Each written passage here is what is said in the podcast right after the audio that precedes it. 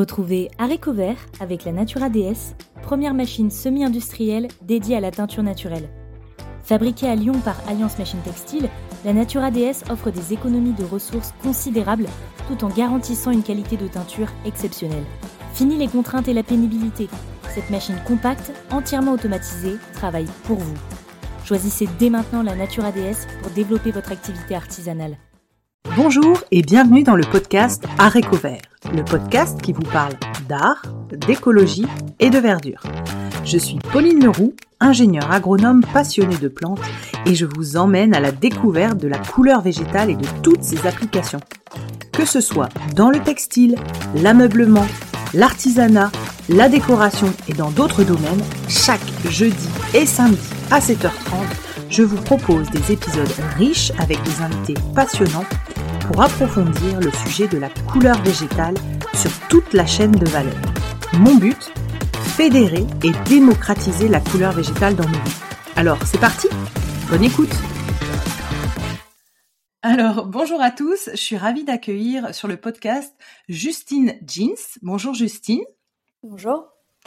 Est-ce que tu peux nous présenter ton parcours et comment tu en es arrivée à la teinture végétale? Oui, euh, donc moi j'ai commencé par faire euh, mes études dans la mode. Donc je viens de la mode et du textile.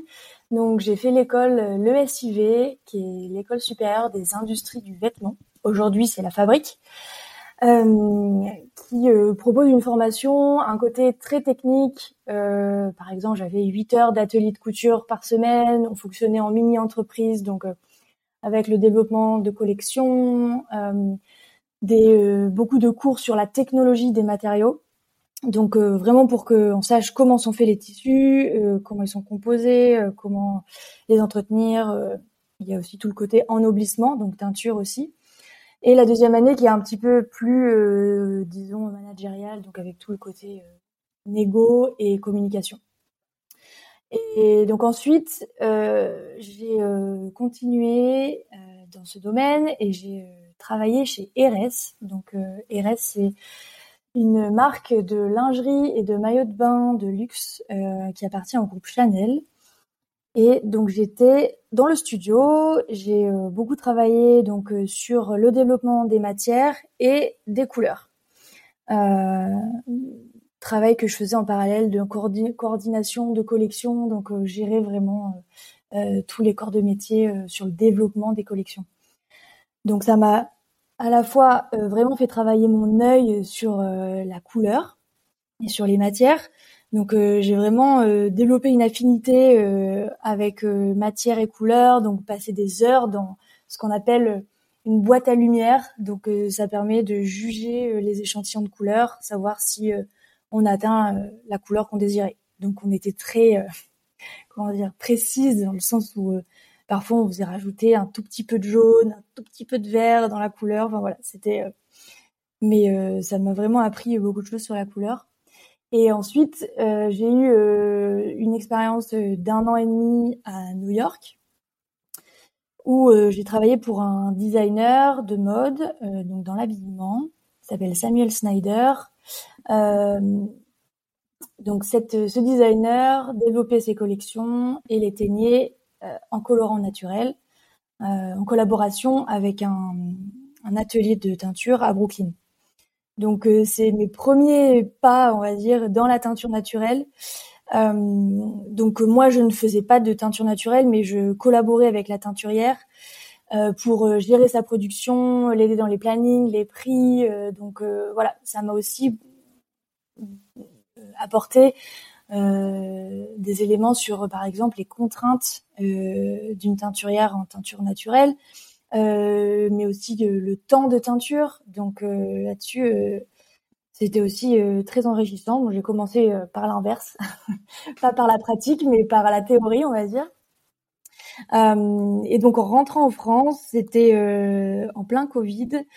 Donc j'ai décidé de prendre mon temps pour retrouver euh, du travail. Et donc j'ai décidé surtout de me former à la teinture naturelle de façon pratique, sans trop savoir ce que j'allais en faire. Donc j'ai commencé par faire une semaine d'initiation chez Couleur Garance. Euh, avec euh, moins C'est dans un super, euh, c'est un super endroit. Il y a aussi un jardin tinctorial, donc euh, ça permet aussi de découvrir, euh, de découvrir les plantes. Et donc après cette formation, j'ai fait un stage, un stage avec Charlotte qui a l'atelier Solveig à Paris. et donc pendant deux mois, on a travaillé sur un projet euh, de teinture euh, pour euh, du linge de maison. Et donc faire trois couleurs, donc je l'ai aidé là-dessus et c'était aussi super enrichissant parce que c'était bah, de la production en fait. Et c'est là où j'ai commencé à me dire ah peut-être qu'il y a un truc à faire dans la teinture naturelle, euh, en production, en collaboration avec d'autres marques, euh, voilà. Et donc ensuite j'ai rencontré Aurélia Wolf euh, avec qui j'ai discuté.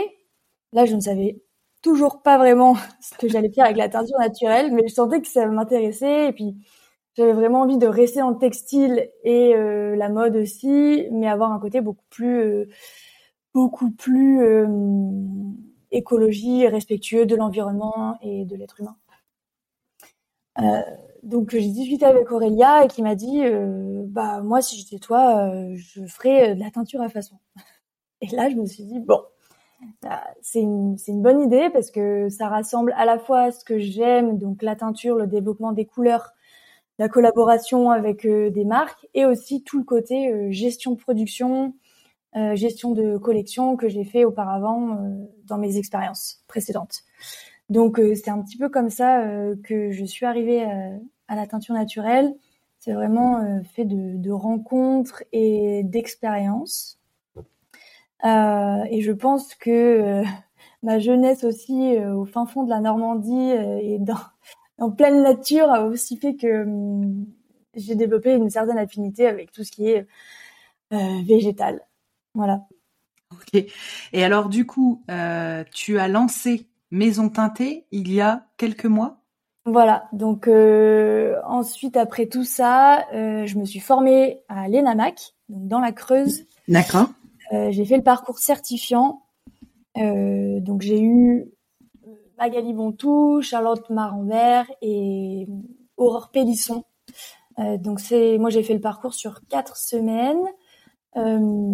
qui il y a plusieurs niveaux. Donc d'abord on va aborder le cellulosique, donc toutes les fibres végétales, et ensuite les fibres protéiques, donc c'est toutes les fibres animales donc parce que ça se teint pas de la même manière. Euh, donc euh, sur ces quatre semaines et ensuite il y a eu euh, la certification où on devait dans notre propre atelier, atelier que je n'avais pas encore. J'étais dans le garage de mes parents et je me suis dit si je peux travailler que dans ces conditions, je peux travailler n'importe où. donc on devait développer une gamme couleur d'abord sur euh, du coton et ensuite euh, sur la laine et expliquer voilà les contraintes qu'on avait rencontrées, les, les, problèmes, pourquoi on n'avait pas réussi à atteindre certaines couleurs, euh, vraiment avoir un esprit d'analyse sur notre travail et ensuite proposer un projet avec la teinture naturelle. Donc après tout ça, j'ai lancé Maison Teintée à Lyon. D'accord. Et j'ai trouvé un atelier euh, donc euh, dans, à la Cité des Halles. C'est euh, une friche industrielle. C'était une ancienne usine de câbles, une production de câbles en plein Lyon. donc c'est une, c'est temporaire. ce sera détruit ensuite, mais on a deux ans. Donc c'est un lieu qui à la fois reçoit du public avec des événements, un bar et un côté artiste et artisan. Donc même si j'ai mon atelier euh, toute seule, euh, je suis au milieu de plein de personnes avec euh, beaucoup de d'inspiration, de créativité, donc c'est c'est super sympa. Tu seras pas isolée dans ton isolée dans ton atelier. Voilà, j'entends parler un peu tout le monde, c'est cool. D'accord, donc ton lieu, tu nous en as parlé. La date de création, c'était donc du coup C'était le 19 décembre, juste avant le Noël. D'accord. Et alors donc du coup, j'ai une question euh, plutôt d'entrepreneuse à te poser.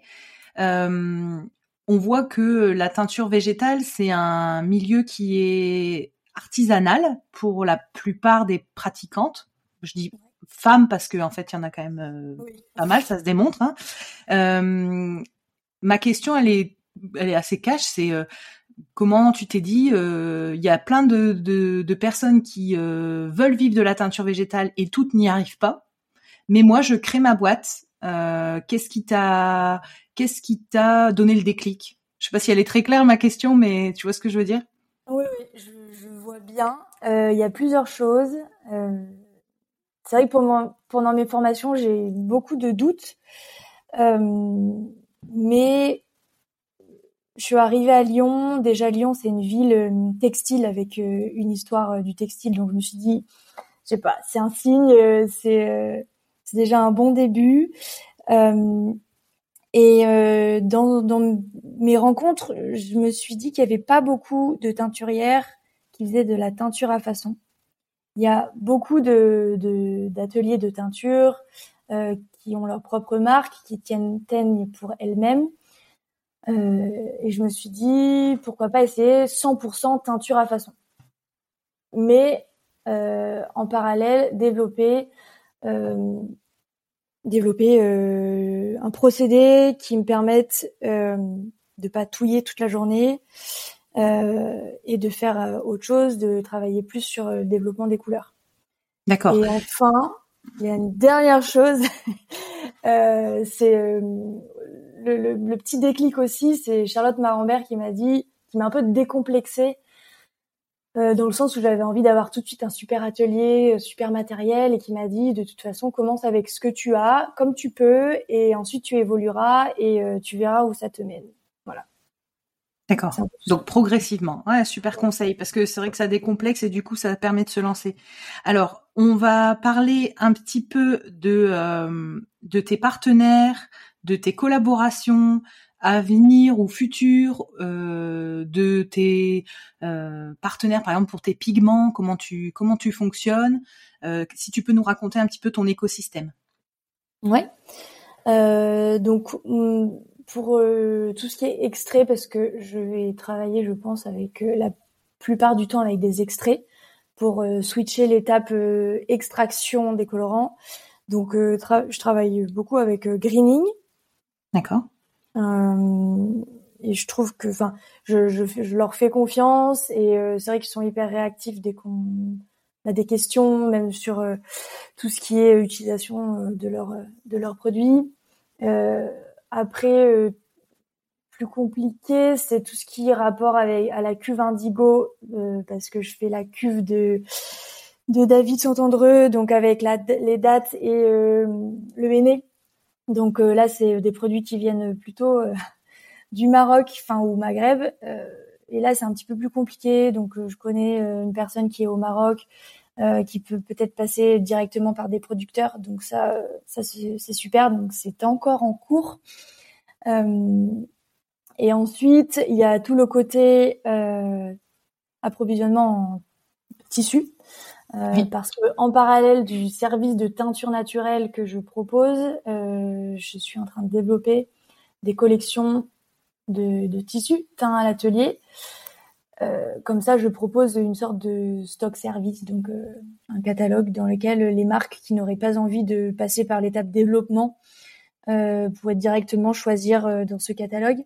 Donc tout ce qui est tissu, je vais, je passe par des, des, fabricants de la région ou même des ennoblisseurs qui auraient des stocks dormants. Pour l'instant, je ah. passe surtout par des stocks dormants parce que faut atteindre quand même des, des quantités assez importante pour pouvoir euh, lancer une production. En général, c'est quand même euh, entre 50 et 100 mètres. D'accord. Donc c'est beaucoup. Donc pour l'instant, ouais, je passe vraiment par euh, stock dormant. Donc il euh, y a dans, en Auvergne-Rhône-Alpes, il y en a quand même pas mal. Les tissages de Charlieu, euh, Proverbio. voilà, tous ceux qui me viennent en tête comme ça rapidement. Mais voilà, passer directement par euh, des ennoblisseurs et fabricants euh, de la région. D'accord. Donc en gros, si j'ai compris, Maison Teintée, tu proposes deux choses. C'est la teinture à façon. Donc j'ai un projet de teinture, que ce soit sur pièce ou euh, d'un tissu. Toi, tu peux rechercher la couleur et la teindre, enfin teindre le, la pièce. Et tu proposes également du tissu qui est teinté mhm. pour les entreprises, pour leur simplifier la démarche. Voilà, c'est ça. D'accord, super. Ok, donc ça j'ai bien compris. Euh, donc c'est ces services-là que tu proposes. Est-ce que tu as déjà des collaborations dont tu peux parler euh, ou des collaborations à venir, etc. Enfin, ce que tu as le droit de nous dire, bien sûr.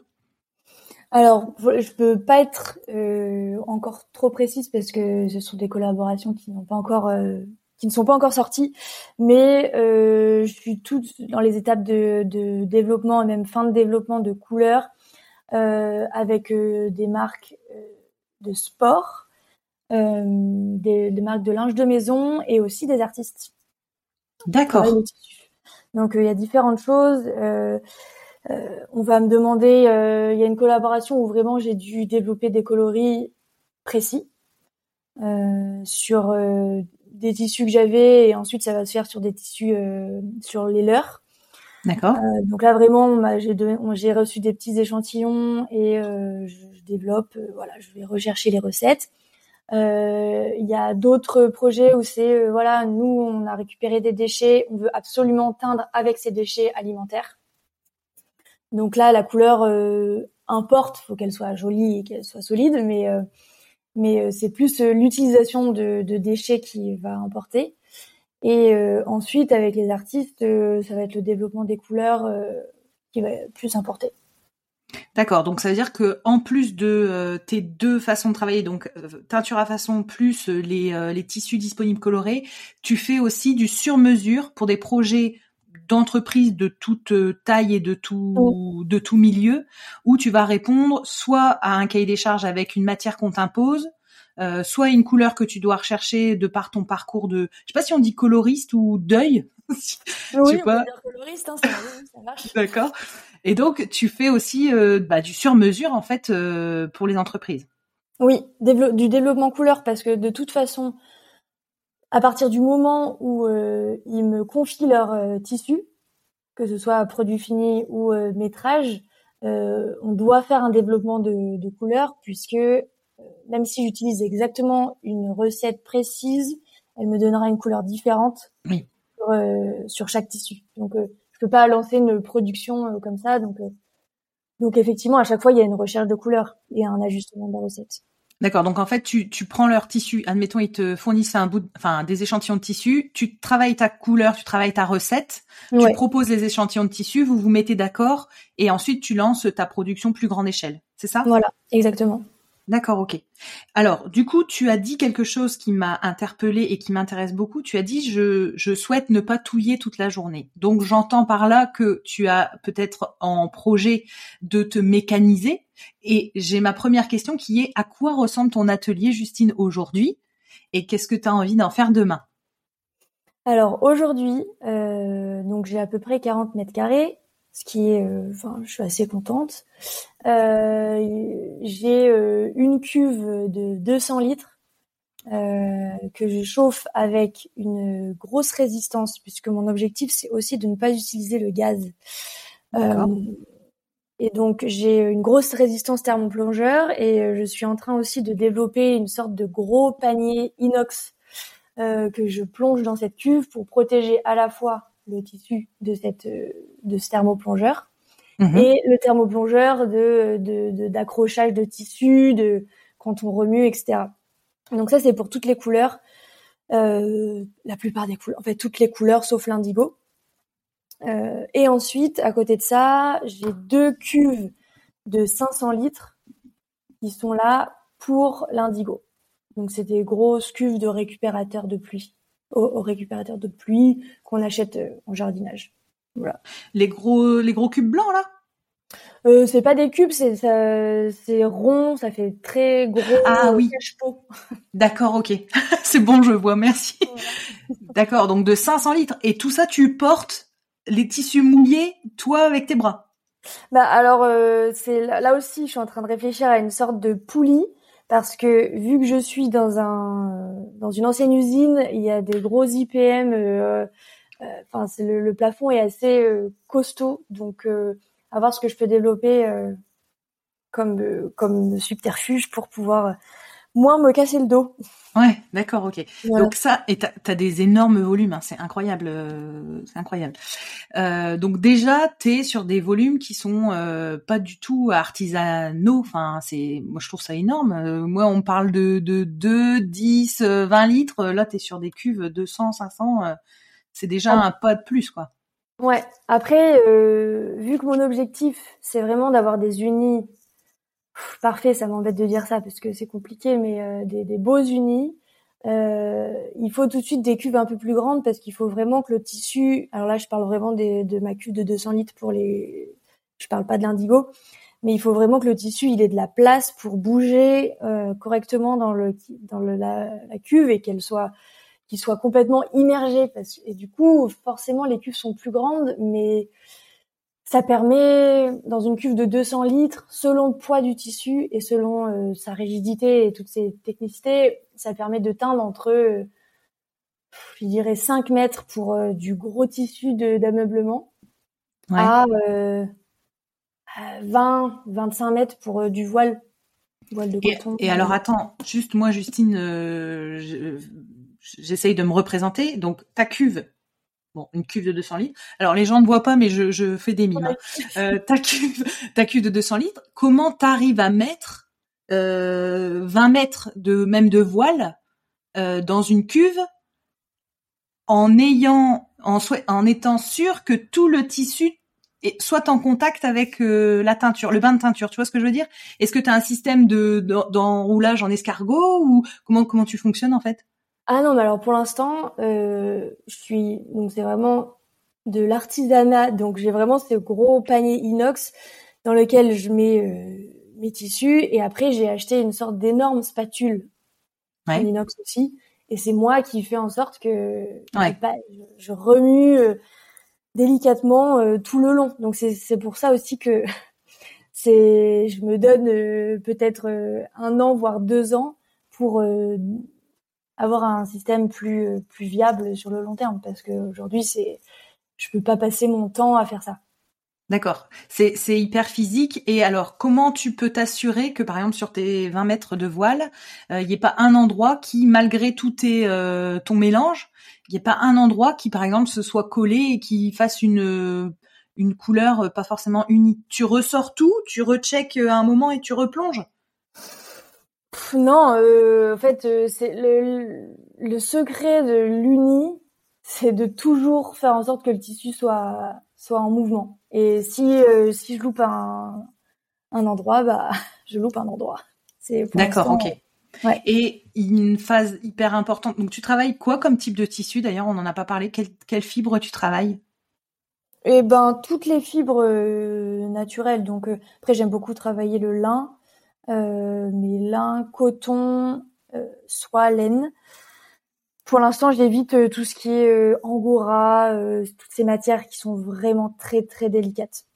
D'accord. Parce que je me considère pas encore assez. voilà, pour l'instant. D'accord, ok. Et alors, ton, ton projet pour ton atelier, du coup, tu te dis, je me donne euh, un, euh, deux ans pour, euh, en gros, pour mécaniser, parce que l'étape au-dessus, pour toi, c'est la mécanisation. Est-ce que tu peux nous parler un peu? Est-ce que tu as regardé ce qui se passe? Est-ce que tu peux nous, nous dire un petit peu vers quoi tu t'orienterais demain?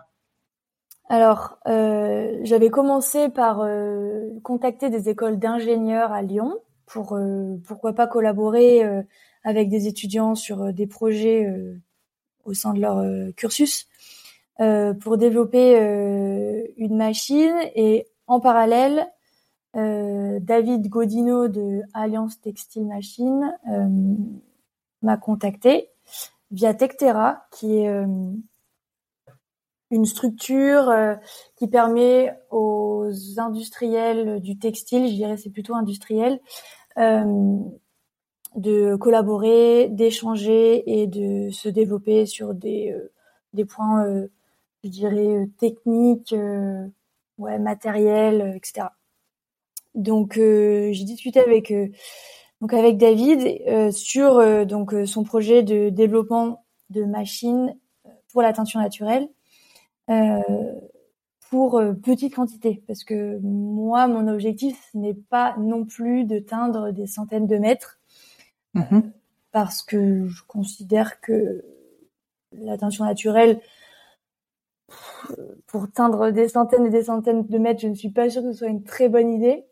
Mais en tout cas, pour proposer des, des, petites collections en teinture naturelle et pour éviter de voilà d'avoir à remuer toute la journée. Et je pense que le problème des mal unis serait serait plus facile à gérer avec une machine comme ça. Donc pour l'instant, euh, c'est en cours de leur côté. Euh, je crois qu'ils sont au prototype, euh, leur objectif étant de présenter la machine pour le salon de l'ITMA à Milan, donc en juin. donc j'attends avec impatience de voir cette machine et de pouvoir l'essayer. Et ce qui est super, c'est qu'il est vers Lyon, donc je vais pouvoir facilement tester, facilement aller voir et tester. Ah génial. D'accord, ok. Alors, euh, niveau transmission, alors tu viens de t'installer, euh, etc. Mais est-ce que euh, est-ce que tu essayes déjà de transmettre ou tu as des projets de transmission sur tes savoir-faire? Est-ce que tu as acquis avec tes formations et, tes expériences? Alors, en termes de transmission, moi je, dis toujours que mon atelier est grand ouvert à qui est intéressé de venir le visiter et j'adore le faire visiter quand il y a des personnes curieuses qui, viennent. Euh, je pense que euh, d'ici le mois de septembre, euh, enfin en deuxième partie d'année, j'aimerais accueillir des stagiaires parce que j'ai remarqué que j'avais beaucoup de demandes de stages euh, notamment des écoles de mode à Lyon. Et euh, pour l'instant, je suis assez euh, pas réticente, pas du tout, mais je, je, me considère pas encore assez installée correctement et mes procédés rodés pour pouvoir accueillir une jeune ou un jeune d'ailleurs en stage parce que j'aimerais vraiment les faire travailler sur des choses intéressantes et dans des bonnes conditions. Donc voilà, déjà en deuxième partie d'année, je, vais commencer vraiment à y réfléchir. Et ensuite, j'ai, je vais, j'ai fait quelques ateliers. alors pas pour apprendre la teinture naturelle, mais plus pour faire découvrir la teinture naturelle et quelle utilisation elle peut en avoir. Par exemple, l'été dernier, j'ai fait euh, une sorte de, stage euh, dans un hôpital euh, psychiatrique en Suisse, pas avec des patients, mais avec des étudiants en, en ingénieur. Donc, ça leur permettait à la fois de découvrir le parc qui entourait l'hôpital psychiatrique, donc de découvrir les plantes, parce qu'on leur a fait faire de la cueillette. Donc, j'étais avec deux autres artistes, Mathilde Jins et Adeline Vieira, et donc on a vraiment, euh, on les a euh, envoyés un peu partir à l'aventure, euh, faire ces recherches de plantes tinctoriales. Donc ils avaient le petit livre avec toutes les plantes tinctoriales et donc ils ont fait toutes ces recherches pour ensuite extraire les colorants et faire une carte du parc selon les, plantes tinctoriales présentes dans le parc. Voilà. Donc c'était des ingénieurs, ils ne savaient pas trop ce qu'ils faisaient ici, mais au final sont pris au jeu et ils ont été hyper curieux et ils ont vraiment découvert la teinture naturelle. Voilà. Et ensuite, euh, cet été à Toulouse, euh, je vais euh, participer au printemps, nouveau printemps, qui est un festival d'un mois en juin où je vais faire des petites initiations assez courtes, mais c'est aussi de la découverte. Voilà. D'accord. Ok, super. Alors, j'avais des questions sur pour toi sur la teinture. quelle est pour t'installer, tu as dû forcément, je pense, faire une étude de marché en tant que euh, créatrice d'entreprise. Euh, quel est pour toi, de tes observations, l'avenir de la teinture euh, végétale? Qu'est-ce que tu, est-ce que tu sens des frémissements? Est-ce que tu vois que c'est en train de progresser? Est-ce que tu peux nous faire ton ton retour d'expérience sur ce sujet-là? Alors, moi, ça fait du coup depuis à peu près cinq ans que je suis dedans, donc j'ai pas un énorme recul. Mais en tous les cas, euh, je sens qu'il y a euh, une progression, beaucoup, beaucoup d'intérêt euh, de la part des professionnels du textile. en m'installant, j'ai aussi contacté des ennoblisseurs textiles, donc des, notamment des teinturiers qui sont en teinture de synthèse. Et des marques. Et ils ont ils ont essayé en industriel. ils n'ont pas encore trouvé tous des, des solutions qui soient parfaites et qui conviennent encore au marché d'aujourd'hui. Mais je sens qu'il y a une une bonne progression et euh, surtout beaucoup d'intérêt. Après, euh, il y a encore beaucoup de pédagogie à faire euh, parce que on peut pas réfléchir de la même manière la teinture naturelle que la teinture de synthèse. On, on peut pas. Et Ça fonctionne pas de la même manière. Et pour toi, Justine, du coup, avec ton recul de, de 5 ans et, et, ce marché qui, ce, ce, marché, ce secteur qui est en train de bouger, quels sont les leviers que tu identifies qui pourrait euh, qui pourrait euh, motiver les troupes entre guillemets et, aider les industriels à passer le pas? Mmh, Les leviers, moi je pense que ce serait que la teinture naturelle se fasse plus connaître auprès de euh, des particuliers.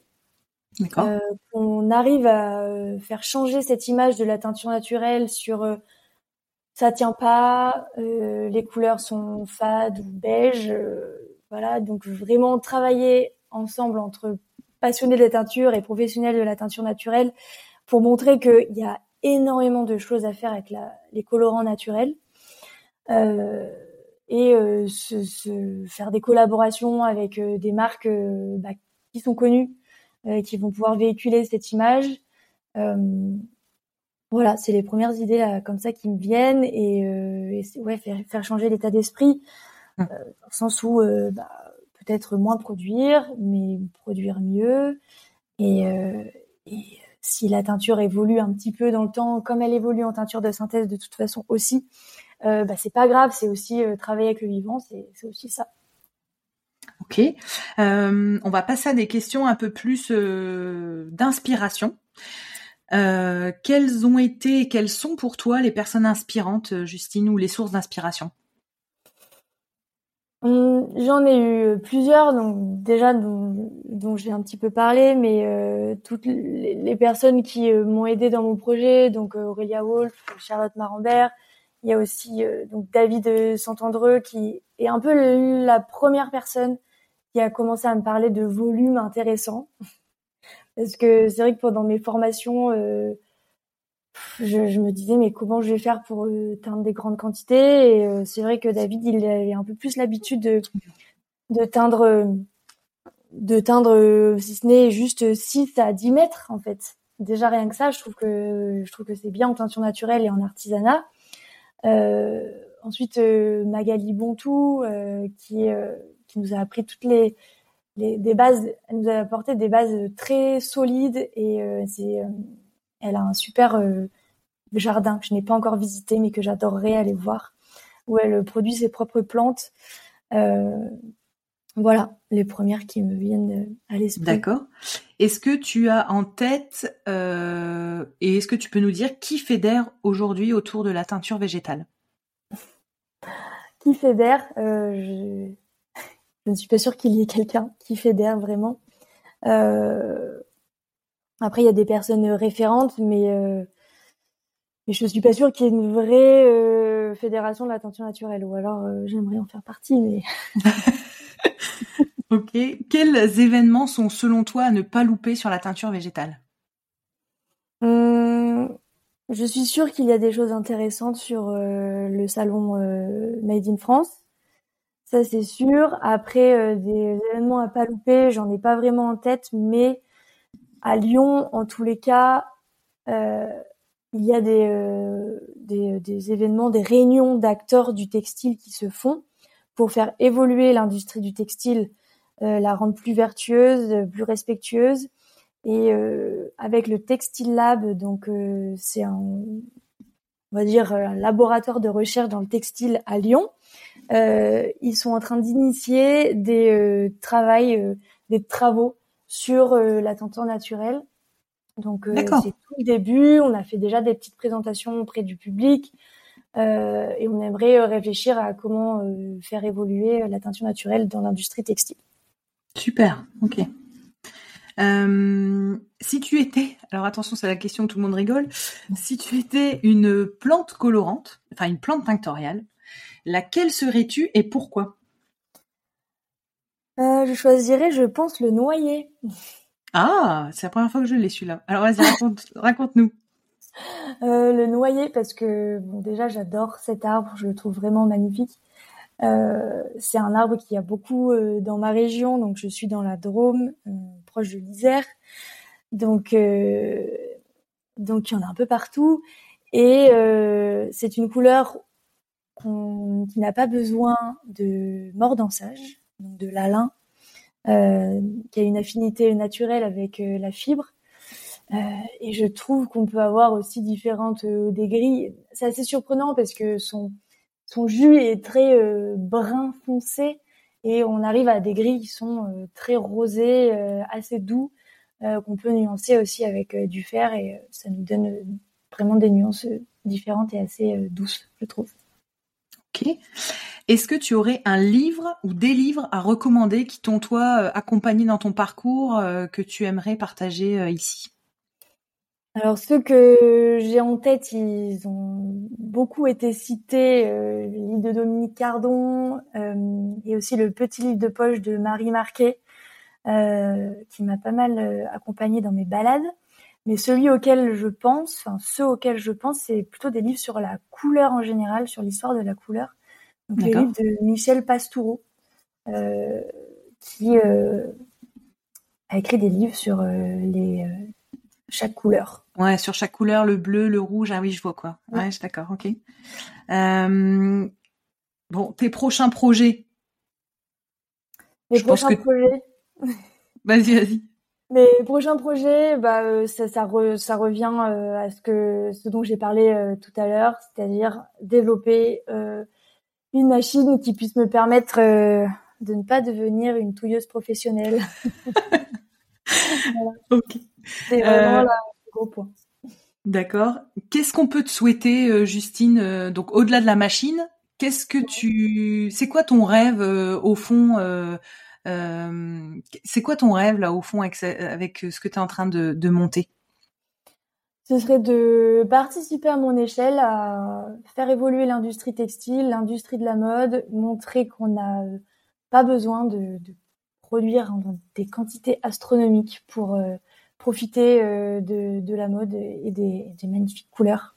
Voilà, donc ce serait que la teinture naturelle euh, avec euh, tous les passionnés est un impact plus important et une vraie place dans l'industrie textile. Ok, super. Et dernière question, à qui tu aimerais que j'aille passer le micro pour recueillir son témoignage? Alors j'aurai euh, Cindy et Océane de la marque Néprin euh, qui font un super travail. Elles sont dans le Berry euh, et elles ont leur marque et elles teignent, elles teignent tout dans leur atelier. et pour avoir une vision différente, j'ai pensé à Sébastien Robion de chez Proverbio, qui est Proverbio, qui est un ennoblisseur euh, textile, notamment spécialisé dans la soie. Ils sont à Miribel et ils travaillent aussi la teinture naturelle. Donc, euh, j'étais en contact avec plusieurs bah, fois. super. voilà. Je pense que ok. Ok, nickel. Je vous invite à me rejoindre sur ma page Instagram Arécovert, A-R-T-E-C-O-V-E-R-T, pour y découvrir le nom des prochains invités. Je me permets de vous rappeler que la seule manière de soutenir ce podcast est de le noter et le commenter sur la plateforme d'écoute de votre choix. C'est ainsi qu'on arrivera à faire porter la voix de ces passionnés de la couleur végétale. Merci à tous.